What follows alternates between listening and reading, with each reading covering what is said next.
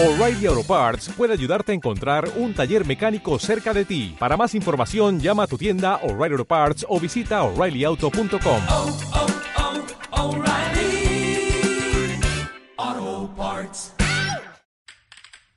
Dos docentes, dos disciplinas, un tema, una hora de conversación en la que pensamos al aire. Soy Juan Ignacio Isern y esto es lo que es la ciencia en su temporada 8. Transitamos la vida convencidos de que no nos va a pasar nada y a la vez vivimos paranoicos. Las dos actitudes tienen fundamentos y al mismo tiempo son insensatas. Aunque las estadísticas nos digan que es improbable que nos suceda una tragedia, nos sentimos siempre en peligro. Y lo estamos. Un asalto a mano armada, un accidente de tránsito, un ciberataque que nos hackee todas nuestras cuentas, un accidente cerebrovascular, todo eso y mucho más nos puede pasar hoy mismo, antes de que caiga el sol, sin que podamos hacer nada para evitarlo. Death and Taxes. Los yanquis dicen que nadie se salva de la muerte y los impuestos. Nosotros, bastante menos propensos a cumplir los compromisos, decimos que lo único seguro son la muerte y los cuernos. Por más celosos que seamos, nada puede asegurar nuestro bienestar y el de los nuestros. Inseguridad. Los galos solo temen que el cielo caiga sobre sus cabezas, pero bah, eso no sucederá mañana. Seguridad. ¿A qué llamamos seguridad? ¿Cuáles son nuestras certezas? ¿Cuánta información necesitamos para sentirnos seguros? ¿Cómo nos afectan los hechos de inseguridad? ¿Los propios, los ajenos? ¿Cómo se llega a ser una persona segura de sí misma? ¿En quién confiamos? ¿En quién podemos confiar? Estamos con Diego Sevilla, él es docente de Física 3 en la Facultad de Ciencias Exactas, Ingeniería y Agrimensura, investigador en astrofísica, y Ana Bloch, que es docente de la cátedra Intervenciones en Niñez y Adolescencia de la Facultad de Psicología y es investigadora de la UNR. ¿Cómo les va? Buenos días. Buenos días. Bien, gracias. ¿Cómo son como personas? Arrancamos diciendo, vivimos seguros, pero, y- pero histéricos también, digamos. ¿Cómo son? ¿Son más, más bien tirando al relajado o más bien tirando al, al preocupado de qué nos puede llegar a pasar? Primero uno trabaja mucho y usualmente eh, eso ocupa la mayor parte del pensamiento del día. Pero sí, muchas veces uno se pone a pensar en el tema de la seguridad de uno. Eh, hoy en día la inseguridad eh, debido al delito es alta. Uno sale a la calle preocupado. También está el tema de las enfermedades. Yo particularmente no me cuido mucho con la comida porque creo que hay que vivir, digamos, a gusto.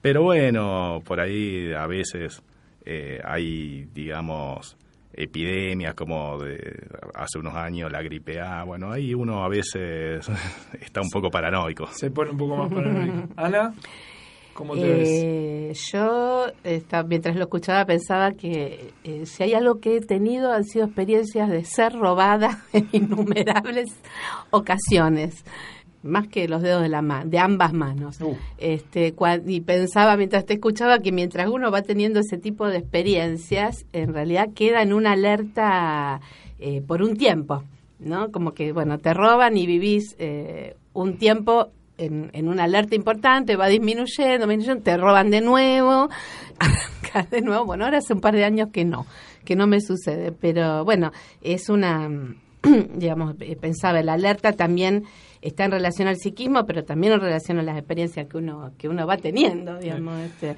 Es interesante cuando te pasa algo así que eh, en los primeros momentos uno vive muy alerta y, y digo y, y intenta tener información, digamos, mirar dos veces, eh, no sé. Y entonces yo me hacía la pregunta, ¿cuánta información nos hace falta para sentirnos seguros? Y también preguntaba, ¿tener información o cuánta desinformación nos hacen falta para sentirnos seguros?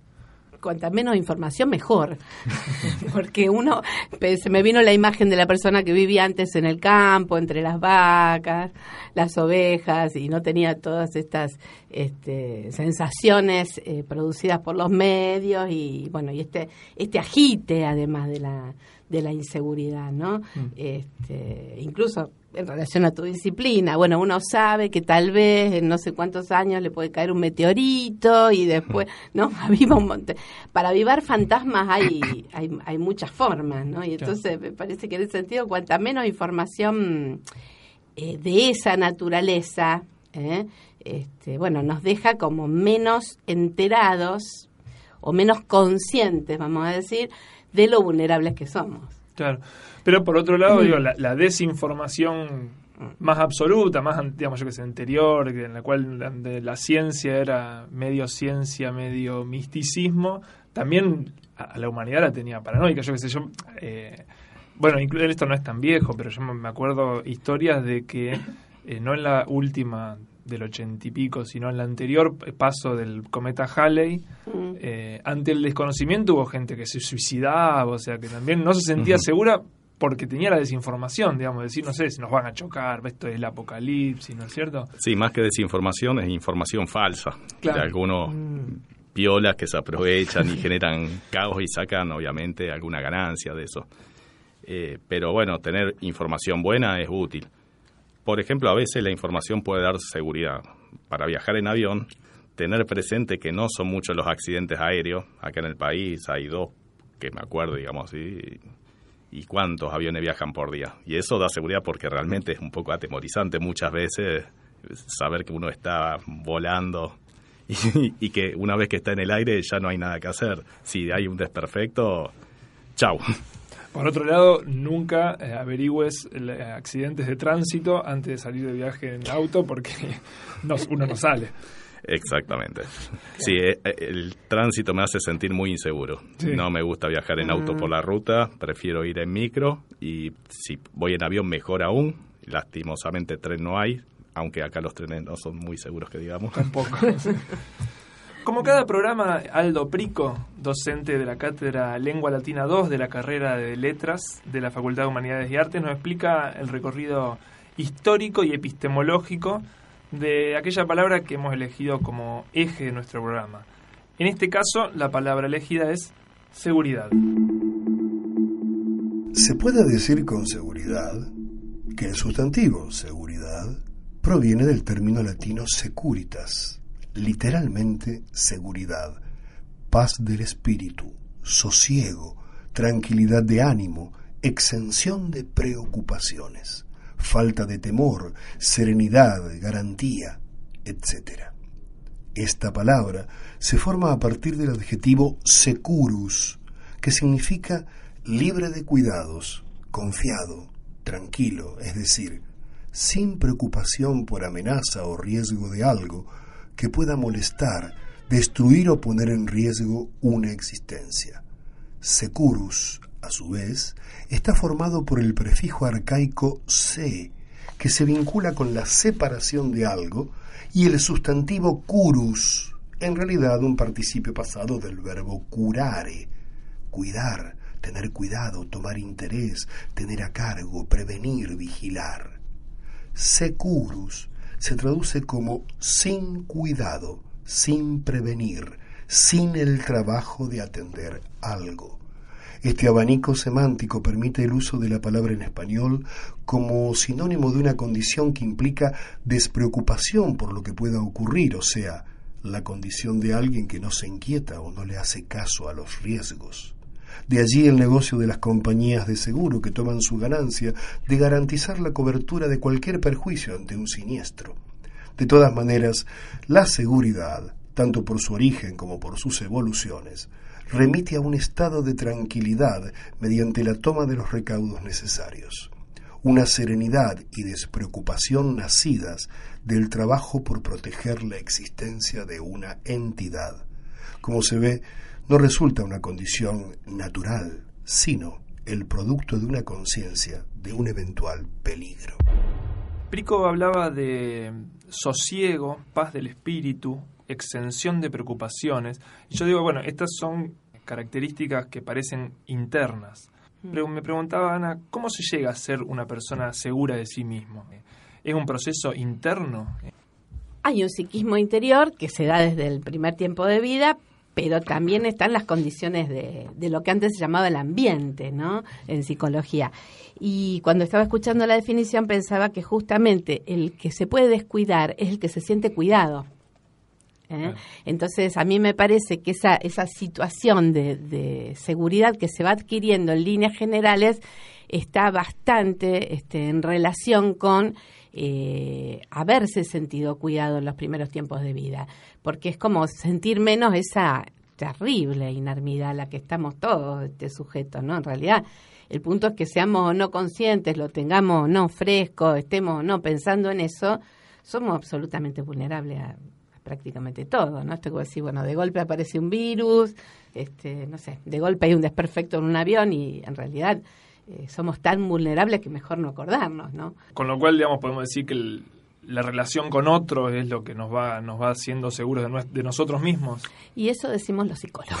Sí, este, sí yo trabajo con, con niños concretamente y, y, ahí donde hay cuidado y hay un escenario de cierta eh, ¿cómo te diría? Incluso el cuidado que tiene que ver con los ritmos, sostener ciertos ritmos, ciertas rutinas, parecen pavadas, ¿no? Pero eh, la hora del desayuno, el almuerzo, la escuela, son organizadores del psiquismo que dan una seguridad, porque cuando uno sabe qué va a hacer, básicamente, tiene también algo que ordena la vida y que no la deja permanentemente eh, ligada a la incertidumbre. Y eso también da seguridad. Si yo sé que a tal hora, todos los días, me levanto, no sé, y voy a trabajar, cosa que hoy está como muy este, en pleno cambio, sí, tengo la seguridad o creo que seguro voy a hacer eso y punto, ¿no?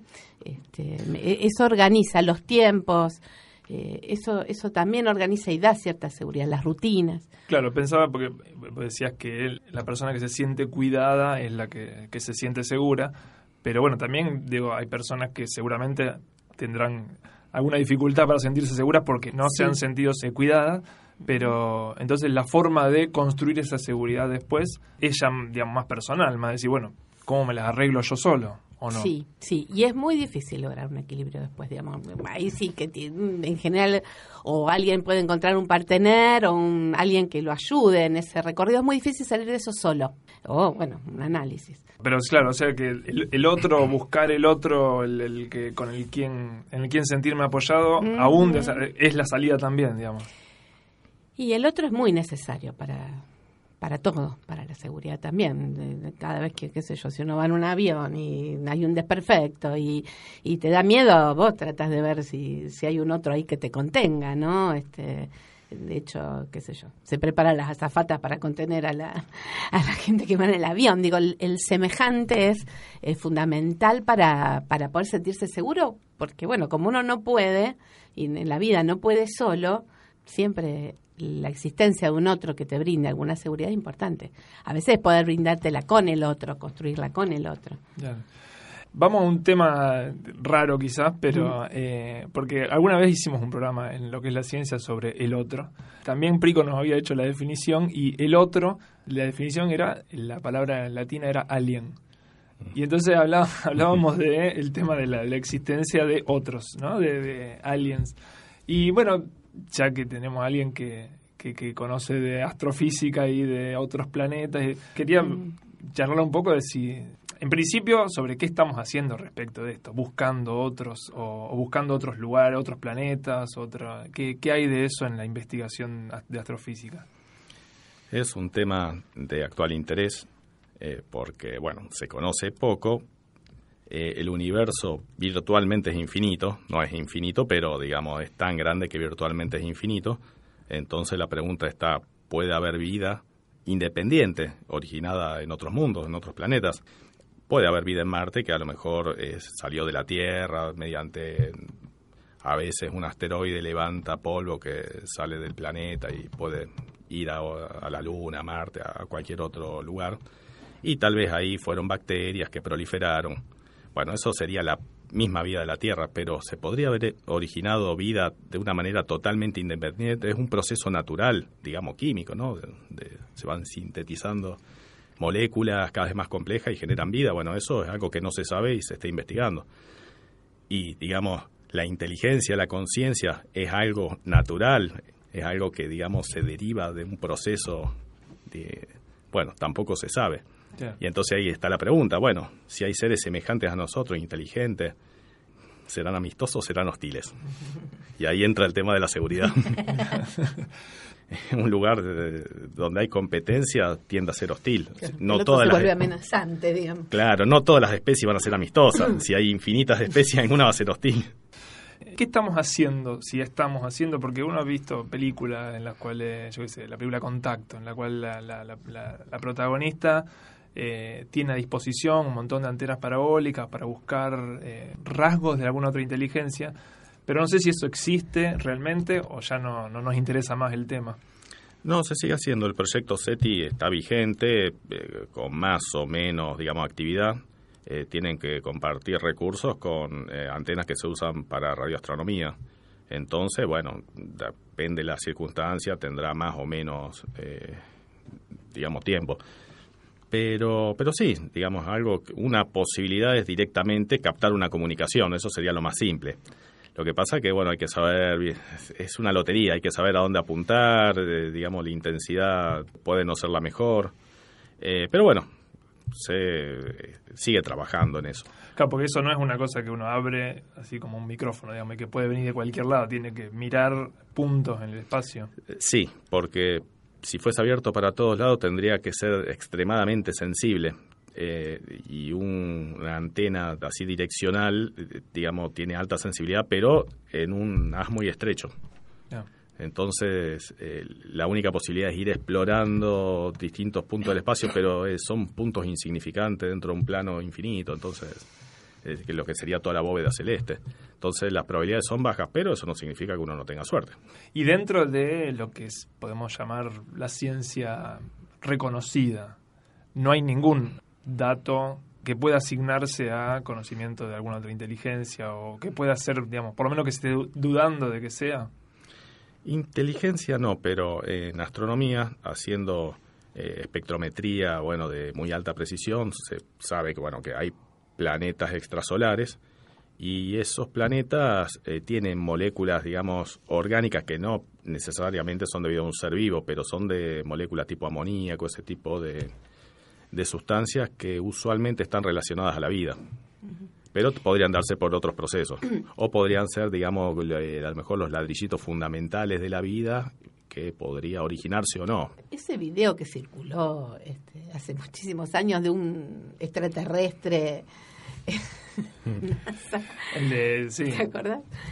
Que siempre, por supuesto, se, se, se enarboló la teoría de que era obviamente falso, pero, pero existió como tal. ¿Qué, ¿Qué fue eso? ¿Qué pensás vos que fue eso? No tengo idea. si supiese... ¿Tenés dudas respecto de eso o sos incrédulo, digamos, si esto fue un verso para No, mostrar el poder? No, yo creo que de- debe ser falso, pero no puedo decirlo con seguridad porque no, no sé. Pero en principio, digamos, también uno cómo construye la seguridad, se- seguridad en el sentido de certeza, ¿no? Uno dice, bueno, tengo seguridad cuando no tengo dudas. Entonces también está el tema de cómo se construye en ciencia la seguridad. Y es cuando va teniendo confirmaciones independientes, ¿no? También en el periodismo, eh, digamos, uno para publicar algo tendría que tener confirmaciones independientes, como lo que había pasado en su momento cuando Estados Unidos invadió a Irak, que habían anunciado que tenían eh, armas eh, de destrucción masiva y todo un montón de cosas, y eran ellos mismos los que se informaban y no había ningún otro tipo de confirmación, y después fueron y no había nada. Bueno, Sí. de uno, digamos, construye así de distintos elementos. Entonces, un video ahí aislado, digamos, como que no puede dar certezas como que fue algo real. Pero bueno, también está, es un concepto subjetivo el de seguridad. Hay gente que, digamos, lo cree y hay gente que no. Hay uno más crédulo y otro más escéptico. Estamos con Diego Sevilla y Ana Bloch. Aldo Prico decía, seguridad remite a un estado de tranquilidad nacidos del trabajo por proteger. ¿sí? Entonces quería eh, pensar en, en esto del trabajo por proteger, digamos, y que podemos sentirnos seguros porque alguien está trabajando en eso y, y llevarlo a, a todo. No sé si existe un programa así con nombre y apellido, programa de protección de asteroides o algo así, pero sé que hay un trabajo que se está haciendo de mirar al cielo y ver qué, qué piedras nos pueden pegar, Diego. Eh, sí, está trabajando la NASA eh, con programas y supongo que en colaboración con varios países para, digamos, tomar una medida si se llegara a encontrar un asteroide potencial, potencialmente peligroso, ¿no? Eh, bueno, ver si se lo puede desviar, se puede hacer explotar. Supongo que se estarán barajando muchas posibilidades. Eh, bueno, de- qué tan realistas serán, no tengo idea. Por otro lado, mientras, digamos, se trabaja por proteger en eso, se ignoran otras alertas, ¿no? Como puede ser el tema del cambio climático. Entonces, no podemos, digamos, confiar del todo en, en nuestros gobernantes. Bueno, en este caso, digamos, de Estados Unidos, pero en los nuestros tampoco confiaría yo. No, tampoco. No, pero eh, sí, claro, uno, uno se preocupa más por, bueno, ¿qué puede pasar? no? Se preocupa por, por eh, peligros remotos y no tanto por los que están más palpables, ¿no? Pero eh, respecto de esto del tema del, de los asteroides, eh, yo en algún momento, pero fue hace mucho, así que supongo que la, la, la ingeniería y la, y, la, y la ciencia han avanzado, eh, se hablaba de que no, no había posibilidades para el ser humano de eh, rastrear todo el cielo, digamos. O sea, que podía llegar a pegarnos un asteroide sin que nosotros nos diéramos cuenta que estaba viniendo. No sé si eso es así hoy o cómo, cómo está el tema este. Y se pueden rastrear muchos, pero bueno, a- eh, ahora últimamente hubo dos eh, asteroides que vinieron de fuera del sistema solar, eso sería virtualmente imposible de rastrear, obviamente sería muy remota la posibilidad que le pegue a la Tierra un asteroide que viene de afuera. Ah, Antes están los millones que están dando vuelta por acá. Pero en principio se pueden detectar muchos. No, obviamente el 100% es imposible. Claro. Y, lo que sí es interesante es que sabemos que alguna vez nos ha pegado un asteroide, por lo menos uno, no sé si hay, hay registros de muchos, pero que, que ha habido grandes cataclismos con respecto al golpe de los asteroides, digamos. Eh, sí, es una de las teorías, digamos, de extinción masiva. Eh, en varias oportunidades, por lo menos, podría haber pasado. Hay teorías que compiten, bueno, vulcanismo. eh, pero sí, hay gente que lo ha estudiado en profundidad y dice que un asteroide considerable podría provocar eventos catastróficos, extinción masiva. Probablemente el ser humano no se extinga, pero sí que nos muramos mucho. Claro. Ah, mira, yo pensé que lo de la extinción de los dinosaurios ya era una cosa así eh, probada o, o certificada, digamos, que tenía que ver con un asteroide. No es así. Eh, creo que no del todo, pero me parece la teoría favorita. Claro. Pero bueno, hay algunas alternativas que no están descartadas porque, bueno, eh, también es difícil colectar las pruebas para decir, bueno, si esta es definitiva o con alto grado de certeza. Ana, hab- hablando de esto de peligros que ya han sucedido, algo que tememos que, que caiga un asteroide y, y genere un cataclismo, pero que ya ha sucedido, a mí la, la relación que hacía también jugando con eso es el tema del estrés postraumático, de qué pasa cuando eso que tememos sucede y cómo lo trabajamos después. Se trabaja eh, sobre todo tratando primero de hablar del hecho traumático. En realidad, este, no sé, viste que hubo- hay un accidente y la gente necesita contarlo 100 veces. Claro. Te encontrás a uno, se lo contás. Necesitas contarlo. Esa es una forma de, mm, a ver, ¿cómo te dirá? De hacer que ingrese al aparato psíquico ese acontecimiento que fue tan fuerte que en realidad no lo lográs inscribir en tu psiquismo. Es, muy loco, pero si algo es demasiado arrasador, demasiado arrasante, es como que no lo podés inscribir. Nosotros decimos, no se escribe. ¿Mm? Nosotros, de alguna manera este, simbolizada, nuestra historia es como que la vamos escribiendo. Eh, nos olvidamos de partes, quedan retazos, vemos una foto y nos acordamos. Bueno, el hecho traumático, la gente te dice, bueno, tuve un accidente y no me acuerdo, al principio te dice, no me acuerdo de nada. ¿eh? Pasa a veces con los abusos sexuales, ¿eh? no me acuerdo, me acuerdo de que apareció alguien y después me acuerdo que, no sé, aparecí en tal lugar. Pero no recuerda el- la escena más terrible, porque, bueno, decimos que porque el aparato psíquico no tiene con qué eh, inscribir ese, ese episodio. Entonces, Es- es- es eso muy sería el- lo, difícil. que, lo que decimos de procesar, digamos, ¿no? Claro, exactamente. Entonces, bueno, Este, hay que hablarlo, hay que contarlo y hay que tratar de em, encontrarle, somos seres racionales, ¿viste? Encontrarle sentido, encontrarle, bueno, o encontrarle sin sentido, de darle un lugar al sin Claro. sentido de eso que pasó, este, que uno vivió. Este, que incluso, bueno, este, uno de los autores que nosotros trabajamos dice en realidad lo traumático no es lo que se vivió, es lo que no se vivió. Viste que uno, no sé, mm, tenés un accidente y decís, uy, me podría haber muerto, me podría haber... Eso es lo más traumático en realidad. Lo que uno no llegó a pasar, pero podría haber pasado. Este, y es lo que no se inscribe, justamente. Claro. Estamos con Diego Sevilla, que es docente de Física 3 en la Facultad de Ciencias Exactas, Ingeniería Agrimensura, investigador en astrofísica, y también con Ana Bloch, docente de la cátedra Intervenciones en Niñez y Adolescencia de la Facultad de Psicología y es investigadora de la UNR. Otra de las acepciones o de las de que nos refería Prico hablaba de la falta de temor o de la familiaridad. ¿Cómo se construye la confianza en una persona? ¿Qué nos hace sentir seguros en relación con una persona, Ana? Y mm, la, principal figura es la materna, digamos. no es la madre en sí, es quien ocupa ese lugar. A veces es una abuela, a veces es un, un vecino, pero es quien, quien te hace sentir que estás cuidado, que hay alguien que piensa en vos, que te protege, que está atento a ver qué necesitas. Eso a lo largo de toda la vida es medio necesario, ¿no? Pero en los primeros años de vida, que eso esté presente en los primeros años de vida, es fundamental. Es fundamental. Eso brinda una seguridad, mm, un basamento. Es como, mm, como decirte, es, co- es como los cimientos del psiquismo. ¿Y eso va después configurando quiénes nos resultan confiables o eso se va construyendo paso a paso? ¿Se construye con acciones? Como Pasa mucho que uno ve a alguien y dice, uy, este no me resulta confiable. Que después puede no ser una persona, un pan de Dios, pero hay, hay algo Sí. ahí como... No quiero usar la palabra inconsciente porque creo que la hemos Sí, bastardeado mucho, bien. pero... No, no, sí. Sí, porque, a ver, el, el inconsciente se construye con indicios, indiciariamente. Entonces, bueno, sí, por ahí hay un rasgo de alguien a quien vos le tuviste desconfianza que lo ves en otro e inconscientemente lo, lo vinculás, lo ligás. En, en el inconsciente las, las representaciones se ligan. Entonces, este, bueno, por ahí este, haces una asociación.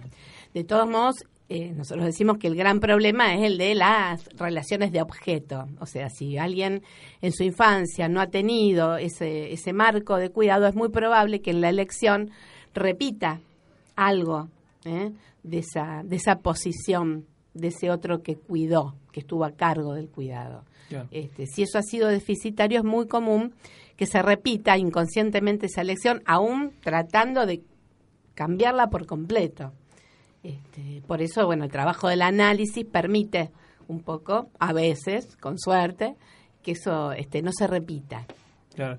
Y, y también yendo a esto de la, de la familiaridad, eh, pensaba que digamos, un- una sensación de seguridad máxima, uno supone, no recuerda, pero supone que debe ser el, el seno materno. Y, y no sé si hay algo, digamos, si, si el análisis llega tan atrás y si eso se puede medir de alguna manera, se puede conocer de alguna manera.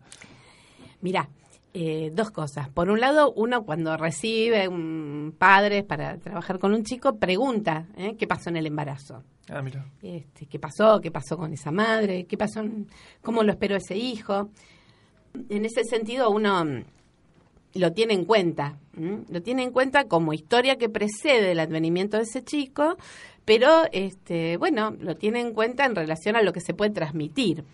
Eh, ha habido muchas teorías y en este país hubo un, psicoanalista de la APA que se llamó Hernando Raskowski que, este, bueno, eh, de alguna manera habló de, este fue el primero en hablar de psiquismo fetal. En realidad, eh, los psicoanalistas de niños iban como este, iban como rivalizando, diciendo, este, cada uno iba diciendo que este, un niño era analizable o que había psiquismo infantil desde, eh, uno decía, no, desde los cinco años, otro de los cuatro, no, desde los tres, de los dos. Raskowski dijo, hay psiquismo fetal, ¿no? Dijo, acá, acá no me gana nadie, no hay nada antes. Bueno, eso existió, digamos, fue un concepto que, que circuló mucho, incluso a nivel internacional.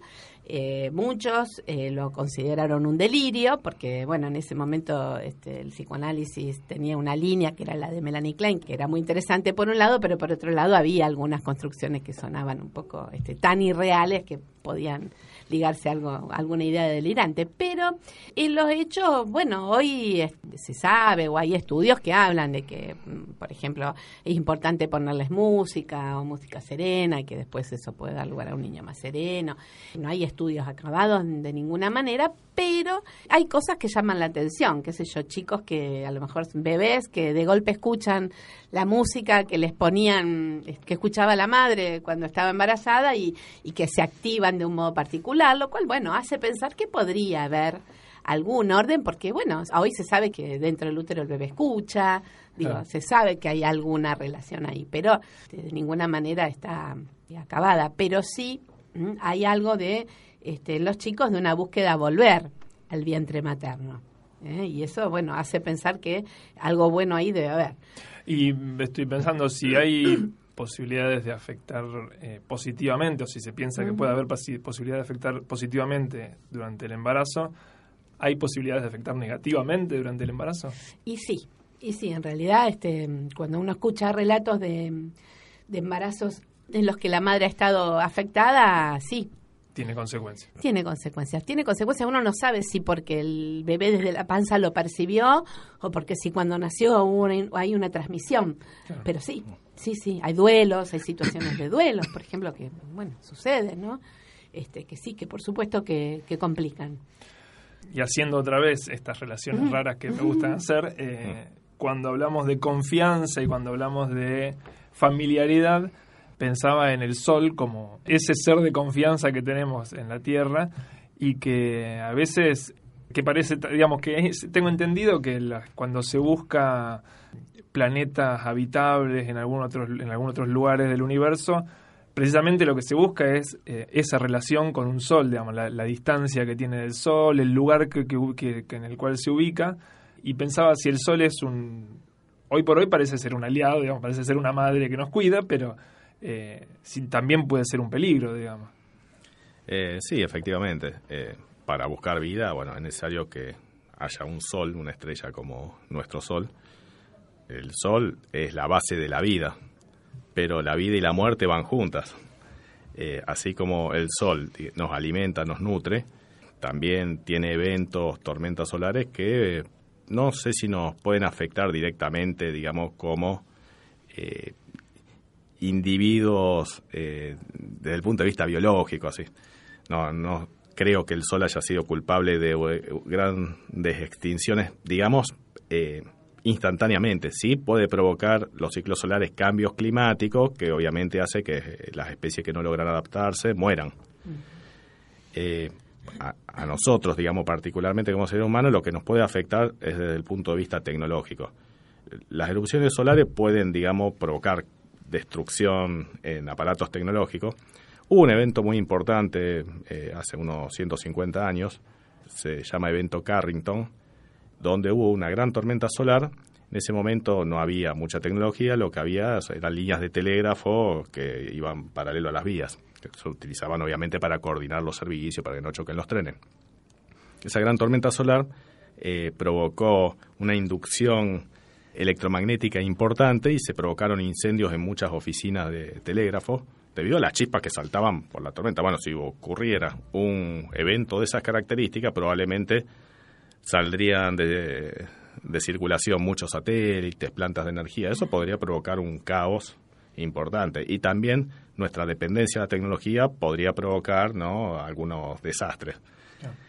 Bueno, pregunté hace tres semanas que estuve en un congreso de astronomía y justo estaban hablando de la actividad solar y pregunté si tenían algunas estadísticas o algo que permitiera, digamos, inferir la probabilidad de, un evento como ese. Y el disertante me dijo que la probabilidad de que haya uno en los próximos 20 años era algo así como el 15%. No es algo despreciable.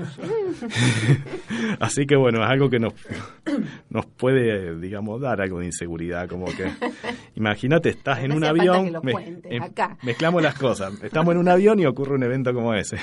Ah, bueno, tienen un aviso de unos días porque se detectan esas erupciones con satélites y tardan, digamos, un, eh, un chorro de electrones y protones, de partículas cargadas que pega contra la Tierra y tardan uno, un par de días en viajar desde el Sol hasta la Tierra. O sea que Alguna alerta podría haber. alguna alerta pues sí podríamos tener.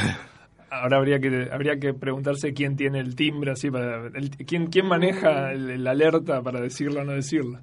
Y no sé, pero eh, imagino que si ocurre una gran tormenta saldrá en todos los medios y bueno, lo que yo recomendaría es quedarse en casa. Comprar agua mineral, esas cosas que se hacen en las películas. Eh, sí, Leche. exactamente. Abastecerse. Hay un, un podcast muy interesante de- que trata este tema, eh, es de, un- de una productora española que se llama El Gran Apagón. Mm. Y, y, bueno, postula esto, que a, a partir de una tormenta solar, por uno, no sé cuánto, no, no, no recuerdo cuánto tiempo, pero se queda toda, eh, en este caso en España, pero como que es global el problema, eh, sin luz y sin, sin ningún tipo de, de tecnología, salvo algunas muy rudimentarias. Esto es así, se puede llegar a ese nivel de... Sí, de- se puede llegar a ese nivel que, que haya un fallo masivo. Y bueno, y ahí dependemos, digamos, de, de la psicología de la, de, de la gente, de, no de, de masa, la psicología de masa, porque si, se, si estalla el pánico, eh, podría pasar desastre. Bueno, hay muchas películas que tratan sobre esos temas, y, pero creo que es un peligro real, ¿no? Claro. Nosotros hemos visto, tenemos los episodios de saqueo donde toda la gente actúa, digamos, irracionalmente. Eh, y bueno, el hecho de que puede escalar mucho más, Sí, por supuesto. ¿no? Por supuesto. Bueno, Nosotros, cuando empezamos a preparar el programa, hoy por hoy hay dos formas primeras para encarar una, una investigación de un tema. Una es preguntar a gente y la otra es googlearlo. Nosotros hacemos siempre las dos cosas y con esas cosas combinadas hacemos un editado, una canción, que es lo que vamos a escuchar ahora. Lo eligieron al voleo para robarle el Los auto. encerraron en el baño de la vivienda y se llevaron todo lo que pudieron. Una sensación de bronca e impotencia es lo que dejó en esta familia de Morón el asalto que sufrió Ana. alrededor de 100 zonas peligrosas donde la presencia de delitos es moneda corriente. Solo pido seguridad para mi amor.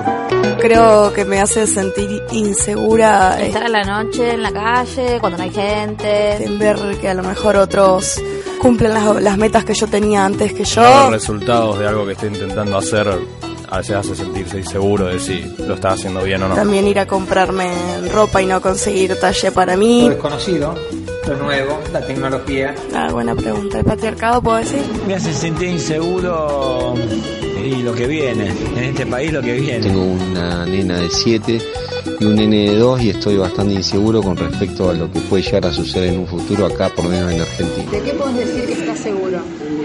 De que le voy a dar para adelante, de que voy a, que voy a enfrentar lo que venga. Quiero saber de la certeza de tus besos, de la ternura y el calor de tu amor, y entregar con garantías toda mi alma. Seguridad, seguridad para mi amor. ¡Alto! ¡Detengan el show! ¡Ah! ¿Qué pasa ahora? Tengo que verificar si cumplen las mínimas normas de seguridad. ¡Ah! Pero si este evento es más seguro desde la visita del Papa. Es verdad. ¿De qué cosas me siento seguro? Es de cómo uno intenta manejarse en la vida. Siempre intentar hacer el bien y, y- y no terminar jodiendo al otro. Seguridad. Estoy bien con Cristo. Seguridad. Estoy bien con Cristo. Seguridad con Cristo. Seguridad en el bien. Tiene la fuerza real para vencer y su amado eres tú. Nunca temas, solo no estás, te da seguridad. ¿Qué te hace sentir inseguro? La escuela, ¿De qué estás seguro? de mi casa. Segura de mí, de las cosas que hago, del trabajo. De las decisiones que tomo, de mis proyectos. Que si se puede, que a veces toma tiempo, pero no hay que desesperarse, hay que reírse y hay que seguir. Y de que todo pasa, de que nada dura para siempre, tanto lo bueno como lo malo. De la carrera que estudio. Estamos todos vivos, estamos en la tierra. Me siento segura en lo que estudio y me siento segura de la relación que tengo con mi hermana. Del resto de todas las otras cosas dudo.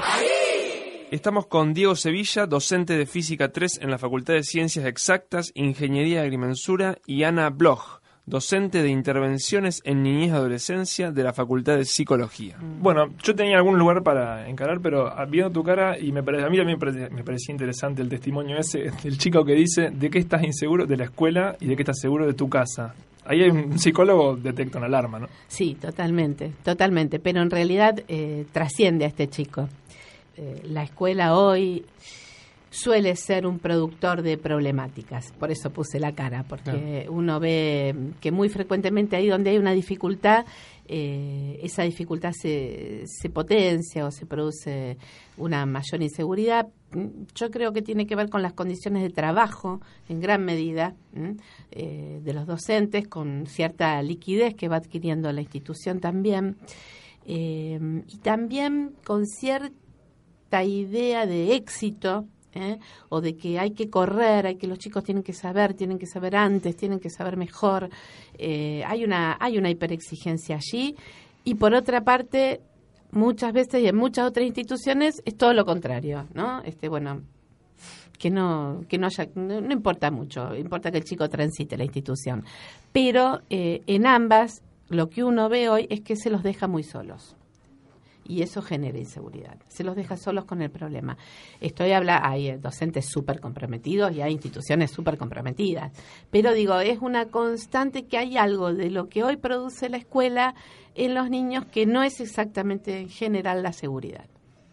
Así como hay niños que tienen una inseguridad muy grande en sus familias y la escuela eh, apuesta a compensar, ¿no? Es un- es un refugio a veces, Este, Sí, sí, también.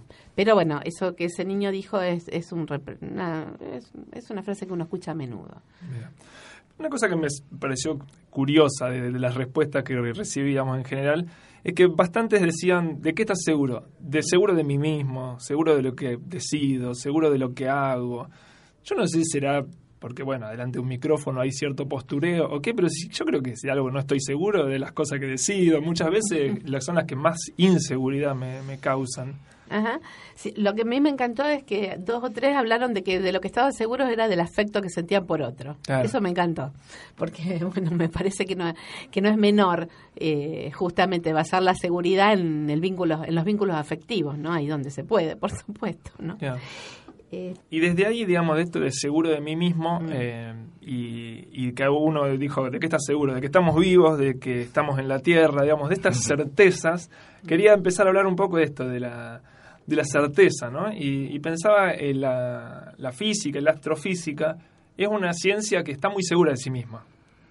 Eh, sí, bueno, el método científico permite, digamos, gran seguridad sobre muy pocas cosas, porque, digamos, el método científico es aplicable a un campo muy estrecho, y pero en general sus modelos, sus predicciones suelen ser muy precisas y se ve, digamos, en, la revolución tecnológica que, que es eh, continua. con- y en parte eh, está basado en el éxito. Pero no significa que la gente esté segura de lo que dice. Las investigaciones en realidad son especulativas y se van comprobando después con experimentación u observación. En general se construye el conocimiento mediante modelos que en principio, como dije, son especulaciones.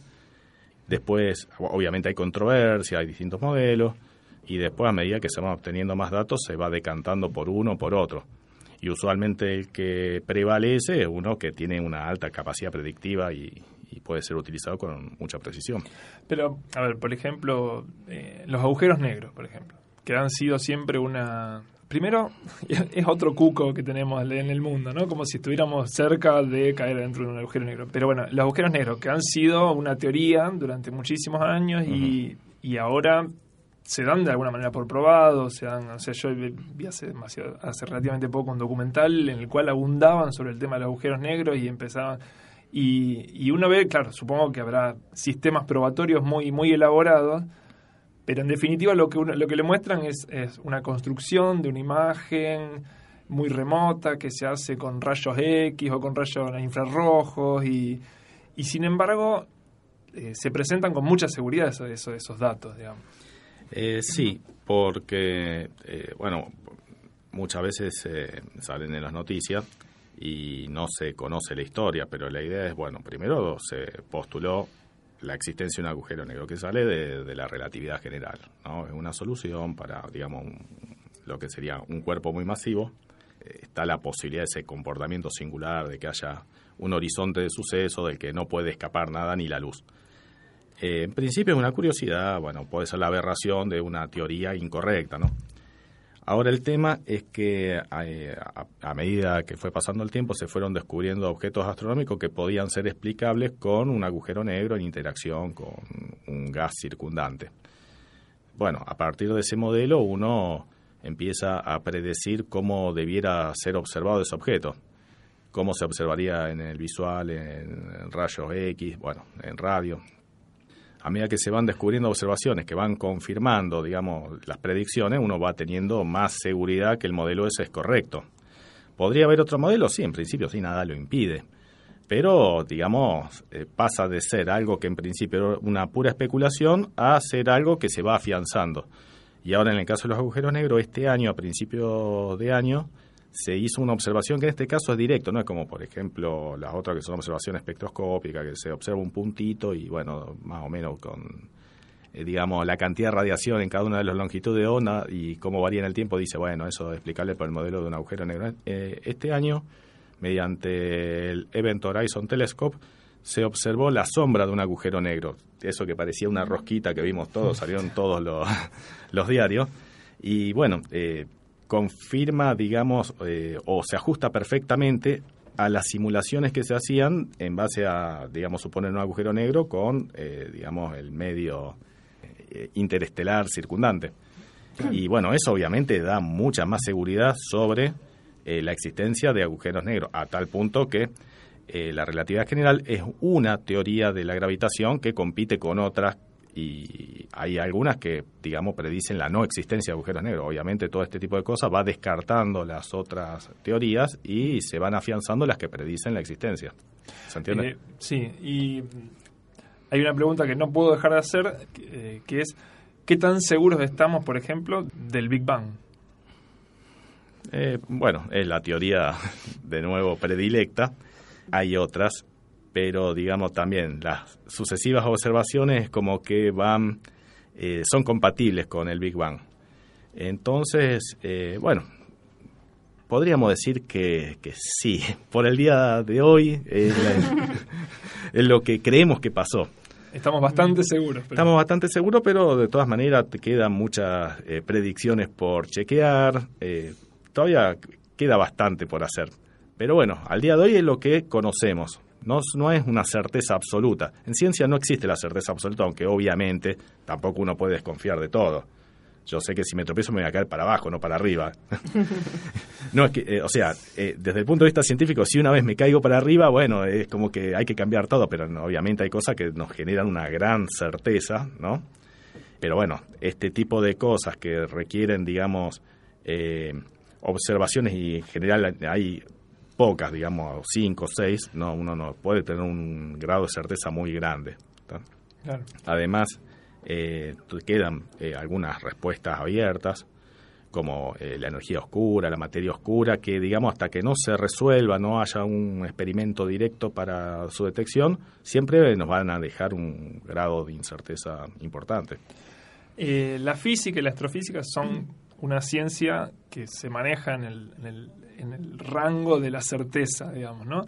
Ahora, la psicología, Yo me estaba preguntando eh, cuando escuchaba los que hablaban y decían estoy seguro de tal cosa. El, el hombre, el ser humano es básicamente dubitativo. La neurosis como estructura, que es la estructura psíquica que tenemos todos, está regida por la duda, digamos. A esa persona que, que te dice yo estoy seguro de tal cosa, vos decís, ¿seguro? Y va a empezar a dudar. ¿Eh?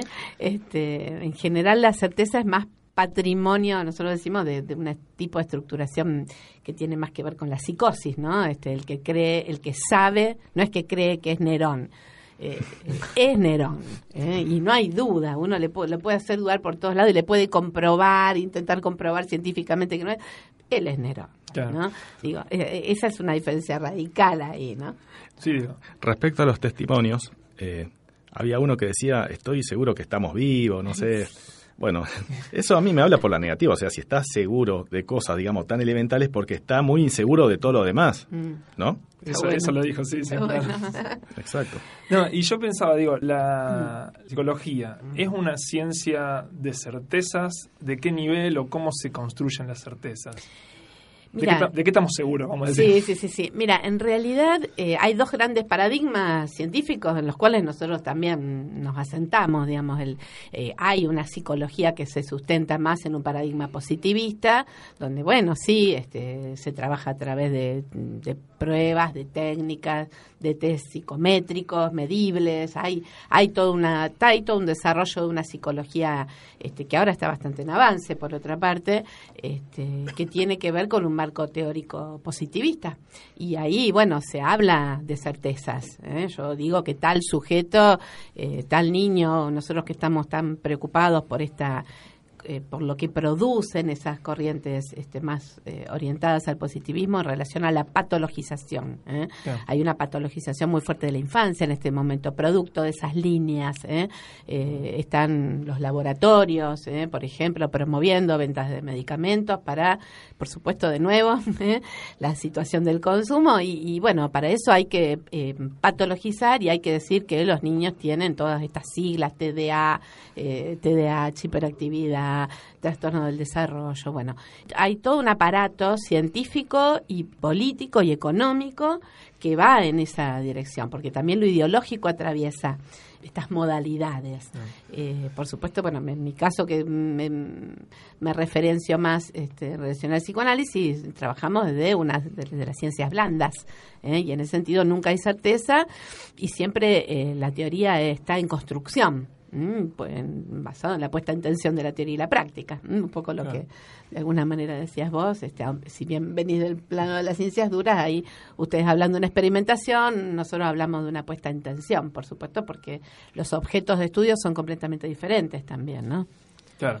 Bueno, como para terminar, hablábamos en el, en el texto eh, inicial de que los, los norteamericanos hablaban de death and taxes, de la muerte y las, los impuestos.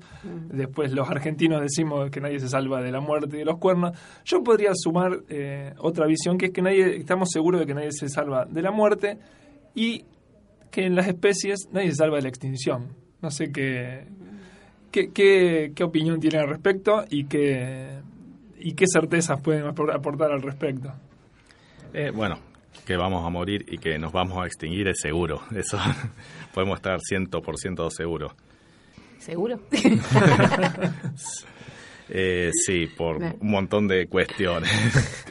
el sol se va a terminar y se va a terminar el universo y bueno, y, y de eso no nos vamos a hablar. Obviamente es un tiempo prácticamente infinito. Y si no, bueno, también eh, si evolucionamos hacia otra especie, en cierta forma dejaremos de existir como especie, ¿no? Claro. Esa es otra posibilidad, digamos, un poco más positiva.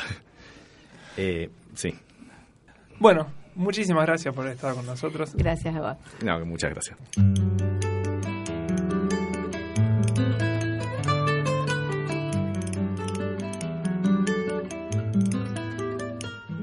Qué bonito, qué curioso, qué bonito. Que haya formas, mil estrellas, que haya un sol. Qué bonito, qué curioso, qué bonito. Que haya idiomas, mil maneras de decir amor. Qué curioso que haya guerras, que haya treguas, que haya paz. Qué bonito que es el vals. Lo que es la ciencia es una coproducción entre el Laboratorio Sonoro de la Facultad de Ciencia Política y Relaciones Internacionales, la Dirección de Comunicación de la Ciencia y Radio Universidad de la Universidad Nacional de Rosario, con la participación de Natalia Fernández Báez, Juan Ignacio Isern, Martín Parodi, Guillermo Peñalves y Aldo Prico. Y la participación especial de Diego Sevilla y Ana Bloch. Qué curioso que haya guerras, que haya treguas, que haya paz. Qué bonito que es el ritmo del vals. Qué bonito que es el viento en tu pelo. Qué curioso que haya cinco dedos la palabra amigo y que los colores sean como son. Qué bonita es la verdad en tu boca, qué curioso que haya un principio y un final. Qué bonita que la luz a la mañana, ver las hojas, ver las ramas y saber que el mundo está reinventando sus antiguas maravillas, nuevos llantos, nuevas risas y este valsecito más.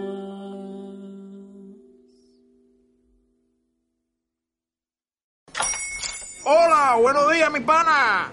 Buenos días, bienvenido a Sherwin Williams. ¡Ey! ¿Qué onda, compadre? ¿Qué onda? Ya tengo lista la pintura que ordenaste en el ProPlus app. Con más de 6.000 representantes en nuestras tiendas listos para atenderte en tu idioma y beneficios para contratistas que encontrarás en aliadopro.com. En Sherwin Williams somos el aliado del PRO.